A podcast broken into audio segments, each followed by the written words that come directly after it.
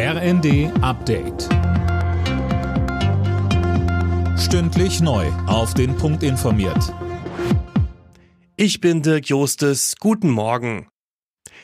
Lange hatte sich Bundeskanzler Olaf Scholz geziert. Nun will er offenbar doch die Ukraine besuchen. Das berichtet die Bild am Sonntag. Anna Löwer. Demnach plant Scholz zusammen mit Frankreichs Präsident Macron sowie dem italienischen Ministerpräsidenten Draghi nach Kiew zu reisen, und zwar noch vor dem G7-Gipfel Ende Juni. Aus Regierungskreisen heißt es, dass Berlin und Paris schon länger über einen Kiew-Besuch verhandelt haben. Zusammen mit Draghi wollen Scholz und Macron mit ihrer Reise demnach ein Zeichen der europäischen Einigkeit setzen. Wird die Ukraine ein Beitrittskandidat für die Europäische Union? Darüber will die EU-Kommission in der kommenden Woche entscheiden.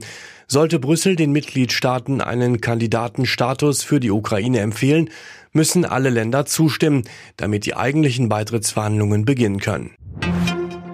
Mit einem Trauergottesdienst ist der Opfer des Zugunglücks von Oberbayern gedacht worden. In der Pfarrkirche von Partenkirchen kamen Angehörige, Freunde und Überlebende sowie Rettungskräfte und Vertreter der Politik zusammen. Fünf Menschen waren bei dem Unfall vergangene Woche ums Leben gekommen, über 40 verletzt. Der Erzbischof von München, Kardinal Reinhard Marx, sagte. Wir wollen versuchen, das in Worte zu fassen, auch das, was wir nicht in Worte fassen können. Wie kann man Mitleid ausdrücken? Wie kann man Mitleid wirksam werden lassen? Wir, die wir zumeist jedenfalls nicht direkt betroffen sind, weil wir nicht verletzt sind, weil wir keine Verstorbenen zu betrauern haben, aber doch erschüttert und traurig sind. Die Ursache für das Unglück ist noch unklar.